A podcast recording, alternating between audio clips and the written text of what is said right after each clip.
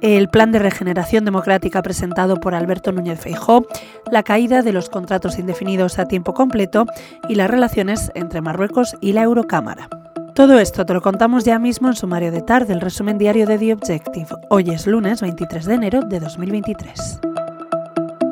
El presidente del Partido Popular, Alberto Núñez Feijóo, ha anunciado este lunes un plan de regeneración democrática con 60 medidas que se aprobarán en los primeros 100 días de gobierno si llega a la Moncloa. Busca acabar con el nepotismo y la arbitrariedad del gobierno de Pedro Sánchez, ha dicho, así como frenar la erosión de las instituciones ante la deriva abierta desde el Ejecutivo. Entre las medidas se encuentra recuperar la sedición, la independencia en organismos públicos como el CIS, el CNI o Radio Televisión Española y que las alcaldías sean para los candidatos más votados.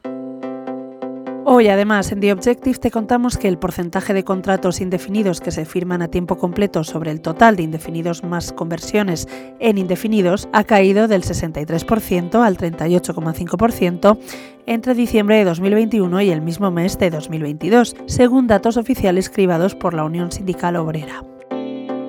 Para terminar, hoy el Parlamento de Marruecos ha decidido reconsiderar su relación con la Eurocámara después de que este organismo aprobara una resolución que criticaba la situación de libertad de prensa en el país, así como la supuesta trama de sobornos para ganar influencia en Bruselas. En una declaración leída al final de una sesión conjunta de ambas cámaras del Parlamento marroquí, califican la resolución de la Eurocámara de inaceptable y afirman que destruye la relación de confianza entre las dos instituciones parlamentarias.